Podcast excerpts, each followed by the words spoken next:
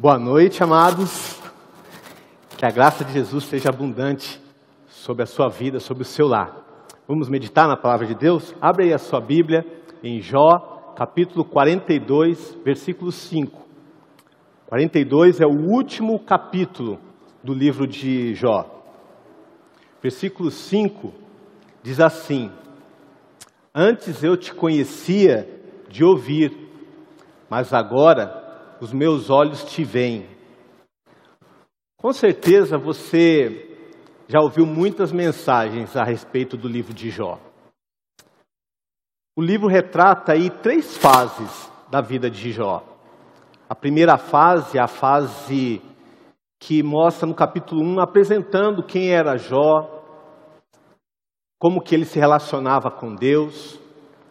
Capítulo 2 em diante, até praticamente esse 42, a primeira parte, fala da segunda fase da vida de, de Jó, que foi o mal que aconteceu sobre a sua vida. E a terceira fase, o finalzinho do capítulo 42, que vai dizer como que Deus restaurou a sorte de Jó. Bom, você já conhece, já ouviu bastante sobre a vida de Jó, então você sabe que aconteceu aí algumas coisas na vida de Jó que eu gostaria de pontuar. Bom, primeira coisa foi que Jó perdeu todos os seus recursos. Ele perdeu tudo aquilo que ele tinha. O seu ganha-pão, o seu mantimento. Bom, ele também perdeu, olha só, ele perdeu aquela, aquele ciclo de amizades, de pessoas que, que confiavam nele, que ele se relacionava, que ele podia se amparar. Olha só, a esposa dele mesmo disse: é, amaldiçoa o teu Deus e morre. Terceiro, terceira tra tragédia que aconteceu na vida de Jó. Jó, ele ele, além de tudo isso, ele também começou a perder familiares, pessoas queridas. Ele perdeu os filhos, perdeu funcionários, pessoas que, que trabalhavam perto dele, que eram seus amigos, colegas, conhecidos. E quarto, ele foi acometido por uma, uma forte doença. Esse relato triste talvez tenha saído no jornal daquela época, parece muito semelhante aos nossos dias, não é? Só que não em, um olhar individual, mas com um olhar é, universal, podemos dizer assim. Talvez você seja uma pessoa que já perdeu o seu emprego com essa pandemia. Talvez você já perdeu o seu sustento. Talvez os seus dias de trabalho numa empresa estão contados. Talvez você está, esteja é, amargurado, com o coração apertado, porque não sabe o que vai acontecer amanhã no seu trabalho. Talvez você já esteja com um medo porque à medida que a pandemia e a doença aumenta, se propaga, os nomes começam a aparecer. Sabe o que significa? Que pessoas próximas de nós, de mim e de você, estão sendo afetadas. E pode ser que existe já então um medo de termos pessoas bem próximas de nós sendo abatidas por essa por essa doença, pelo coronavírus, por esse vírus. É possível também que no meio de tudo isso haja uma insegurança que te leve a pensar que um amigo próximo, um conhecido, nada pode fazer a teu respeito.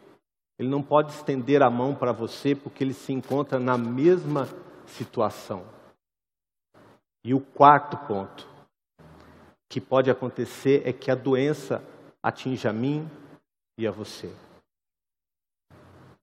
Eu não quero ser pessimista, na verdade, o tempo hoje é tempo de esperança e eu quero trazer para você uma mensagem da palavra de Deus que vai poder, vou trocar aqui o microfone. A palavra de Deus que vai poder trazer é, paz e esperança para a sua vida.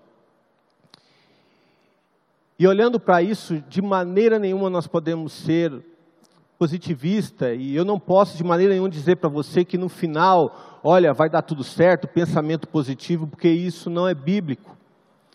Mas eu quero que dar hoje para você dois pontos que você pode se agarrar, dois pontos que nós vemos na sua palavra, que você pode se agarrar e você pode ancorar a tua fé e a tua confiança. Veja bem, primeiro aspecto que eu gostaria que você observasse é que Jó perdeu tudo. E no finalzinho do capítulo 1, início do capítulo 2, começa a narrar a, a tragédia que lhe acometeu. E isso vai até o capítulo que nós lemos, 42. Os estudiosos, aí eles eles estimam que durou mais ou menos um ano. O fato é que foram vários dias, vários meses nessa situação. Não podemos precisar isso. Mas eu gostaria que você pensasse um pouco.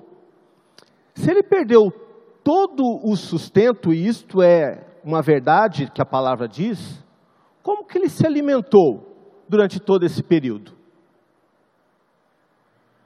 Como que ele se alimentava?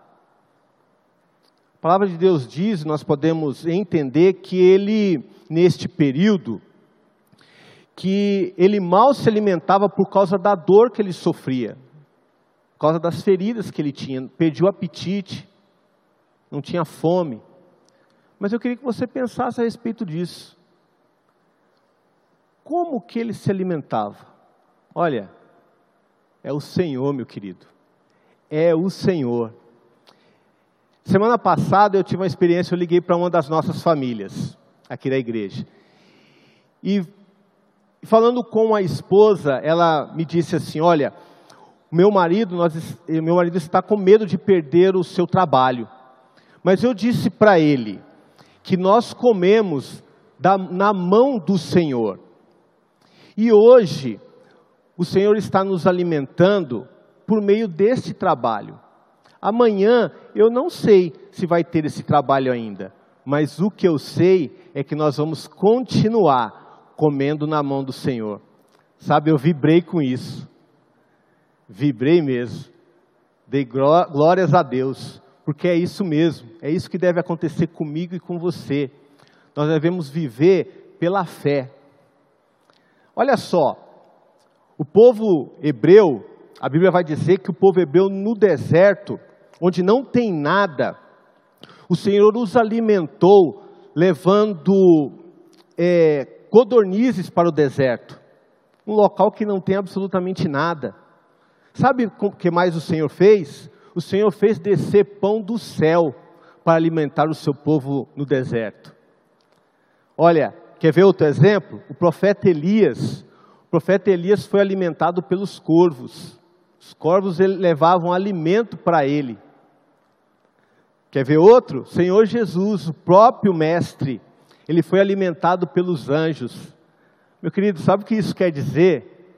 Isso quer dizer que o Senhor pode usar o mecanismo que Ele quiser para trazer sustento para a sua casa, para colocar comida na sua mesa e trazer provisão para o teu lar. Sabe o que você precisa fazer, o que nós precisamos fazer? É confiar no Senhor.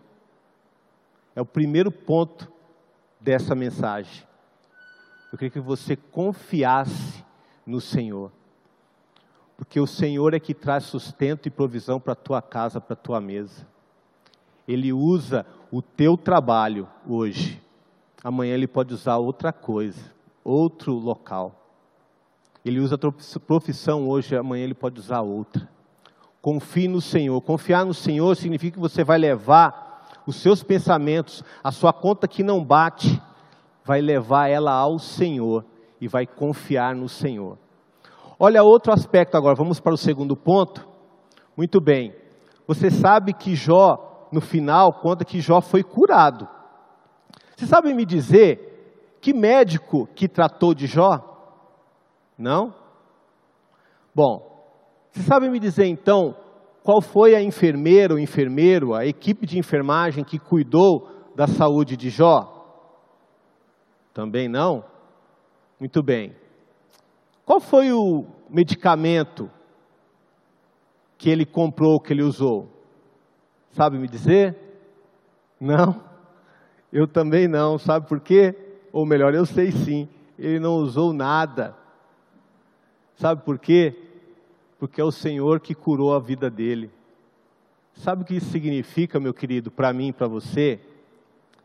Significa que Deus não precisa de um coronavírus, de nenhum outro tipo de enfermidade ou doença, para arrebatar a minha vida ou a sua.